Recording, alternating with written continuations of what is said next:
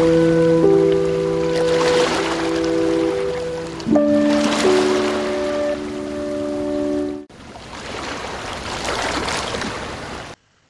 Moin und willkommen zurück in meinem Audio-Logbuch meines Protagonisten Pitt, der in einer Art, ja, früher hätte man das Serienroman, Kettenroman genannt. In den Nullerjahren hätte man das Blog genannt und ich nenne es einfach Logbuch, Audio-Logbuch. Eine Geschichte eines Mannes, der in der Ich-Perspektive schreibt und an Bord eines Schiffes, einer Segelyacht lebt. Sein Name ist Pitt und dies hier ist die vierte Episode im Format des Read Out Loud, also ein Blogbeitrag, ein Artikel, der von mir, dem Autor, vorgelesen wird und von dir als Podcast abonniert werden kann. Ganz kurz nochmal Housekeeping für diejenigen, die mich jetzt das erste Mal hören. Es gibt schon drei Episoden, sowohl aufgenommen als Podcast als auch unter blogfrei.de zu erreichen oder äh, in meinem Substack Blog logbuch.substack.com. Ich bin selbst Segler, ich bin Autor, ich bin Blogger seit hm, inzwischen zwölf, zwölf Jahre, 22 Jahre, ich weiß nicht, irgend sowas. Seit 2004 auf jeden Fall schreibe ich meine Gedanken in Journalform ins Internet und mache das unter anderem auch über eines meiner Hobbys, nämlich das Segeln. Und so ist die, auch die Idee entstanden, all das, was ich so an Bord erlebe, ein bisschen zu literarisieren. Das hat dann zwei Effekte. Zum einen erkennen sich die Leute, die mich äh, vom Segeln hier kennen, vor allem in dem kleinen Hafen, in dem ich hier liege, natürlich wieder, wenn ich Teile von dem, was ich mit ihnen erlebt habe, auch in diese Geschichten aufnehme. Auf der anderen Seite versuche ich wirklich, mir neue Charaktere auszusuchen, weil das hat natürlich auch ganz, ganz viel mit Persönlichkeitsrechten zu tun, mit äh, auch mit dem legitimen Wunsch der Leute jetzt nicht in meinen Geschichten vorzukommen. Deswegen nochmal der Hinweis, all die Dinge, die ich mir hier ausdenke, sind reine Fantasie, vielleicht initiiert durch Dinge, die mir erzählt wurden oder die ich selbst erlebt habe, aber sie sind Fiktion. Und das ist mir wichtig, damit ihr das auch alles genießen könnt und damit ihr einen einzigen Urheber habt, wenn er sagt, das ist alles Quatsch oder das, da stimmt was nicht, vor fünf Episoden hast du geschrieben X und jetzt schreibst du Y. Also so ein Feedback, herzlichen Dank, würde ich mich sehr darüber freuen. Und jetzt kommt der Read Out Loud meines Protagonisten Pitt. So langsam lebt er sich in dem kleinen Hafen an der Kieler Förde ein. Du hörst die vierte Episode meines Logbuch-Newsletters, Logbuch eines Liveaboards. Der Logbucheintrag von heute ist vom 23. April. Wind 10 Knoten aus Nordost, in Böen 20, Temperatur 11 Grad Celsius in der Luft und 9 Grad, etwas über 9 Grad im Wasser. Soll tatsächlich schon Leute geben, die baden bei 9 Grad. Ich habe es noch nicht gemacht, ehrlich gesagt. Dabei ist im Windschatten schon Frühling, denke ich, als ich aus ihm heraustrete und am Hafenrand entlang in Richtung Schilksee schlendere.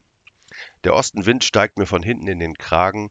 Es ist zwar immer noch sonnig, aber auch immer noch empfindlich frisch. So langsam füllt sich das Becken im kleinen Hafen mit Booten. An Land dengeln die Menschen an ihren Booten herum, bevor es für die neue Saison wieder in ihr eigentliches Element geht. Es riecht nach Bioziden in allen Farben, die seitdem die Nachttemperaturen im deutlichen Plusbereich liegen, von den Yachteignern auf ihre Unterwasserschiffe gepinselt werden. Um Muscheln und andere Meeresbewohner durch Vergiften zu vergraulen. Ich begrüße den Hafenmeister, der in diesen Tagen meist am Kran anzufinden ist. Er steht da immer mit der gleichen Pose, im Mund eine angezündete Fluppe und in der Hand die Fernbedienung des Krans. Grundentspannt schaut er irgendwie unbeteiligt dem Treiben zu. Um ihn herum wuseln aufgeregt Eigner der zu kranenden Boote. Ein Segelboot, das an Land liegt, wirkt ja schon unnatürlich, Eines, das an einem Haken hoch in der Luft hängt, macht Bootseigentümer nervös. Mich übrigens auch, jedes Mal aufs Neue. Jetzt sehen Sie noch sauber und schier aus, sagt der Hafenmeister, der mir letzte Woche angeboten hat, ihn doch bitte auch Hauke zu nennen, wie alle hier, als ich mich zu ihm stelle und erst einmal versuche, fachmännisch dreinzublicken. Im Herbst hebe ich dann eine Vierteltonne Gras, Muscheln, Pocken und grünen Schleim wieder mit raus. Die meisten Boote hier werden einfach zu wenig bewegt, sagt Hauke noch und ergänzt, oder sie gehören denen, die hier einfach nicht mehr wegkommen. Ich will gerade fragen, wen er damit meint, als aus dem Inneren der gerade gekranten Segelyacht, einer wunderschönen alten Margoni-Yacht, ein Schrei ertönt. Wasser! Wasser! Hoch! Hoch! kommt als geschrieene Anweisung bei uns an. Wasser im Schiff. Zum Glück hängt es noch in den Gurten, denke ich und schaue zu, wie Hauke die Yacht auf halb acht hochhebt. Der Kiel berührt noch die Ostsee, aber aus dem äh, Rumpf äh, läuft nun das Seewasser. Und zwar eine ganze Menge. Wie aus einer Gießkanne strömt Salzwasser aus der Seite des Bootes heraus. Ohne die Gurte wäre sie in zwei Minuten gesunken, sagt Hauke ungerührt. So hängt sie erstmal in den Seilen und ich ahne, woher der Ausdruck ursprünglich kommen könnte. Beautiful ship, but a bit wet, sagt Ivan neben mir. Ich habe gar nicht gemerkt, dass er sich dazugestellt hat. Jetzt grinst er mir ins Gesicht, wir umarmen uns und dann sagt er, er wolle heute nach Hamburg fahren, einkaufen, ergänzt er auf Deutsch. Ich warte, bevor ich ihm antworte, irgendwas hat mich gerade irritiert, ich weiß nur noch nicht genau was, und nicke in Richtung unserer eigenen Boote.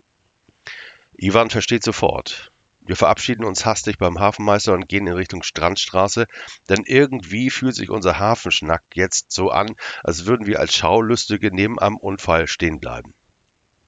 Come with me, Hamburg is funny, sagt Ivan, und ich merke, dass sich in meinem Bauch etwas zusammenzieht.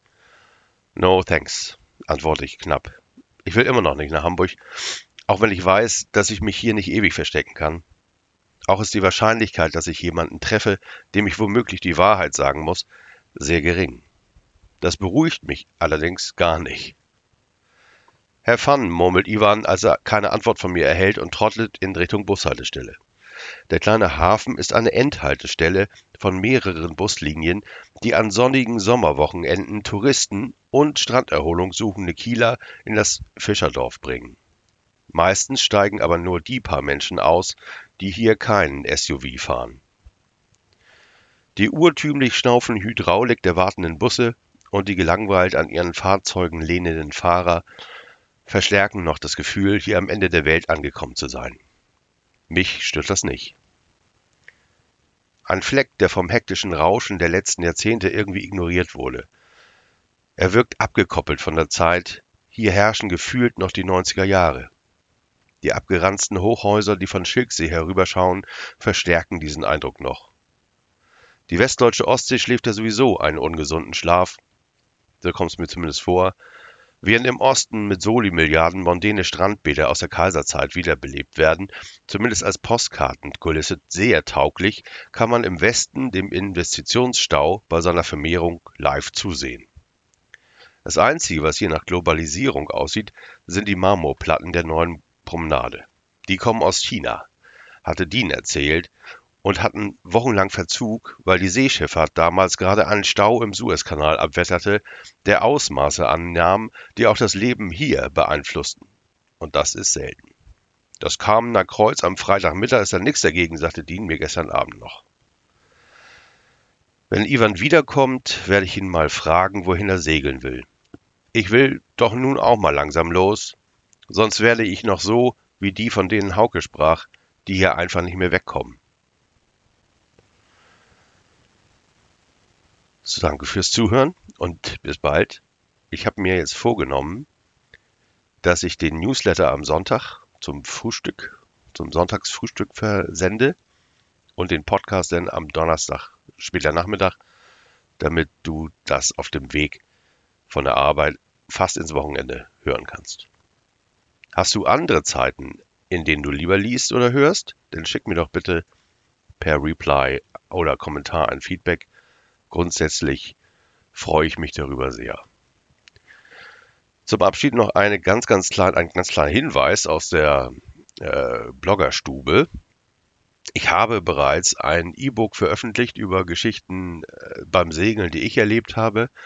Die findest du in meinem Blog blogfrei.de und die gibt es zum Sonderpreis, das den ganzen Monat lang kostet ungefähr so viel wie ein Galau in der Schanze oder eine Fischbrötchen am Fischkiosk. Noch nicht mal.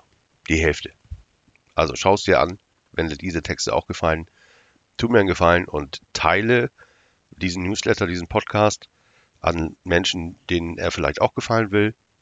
Und darüber würde ich mich sehr freuen. Ich danke dir für dein Interesse und wir hören uns nächste Woche.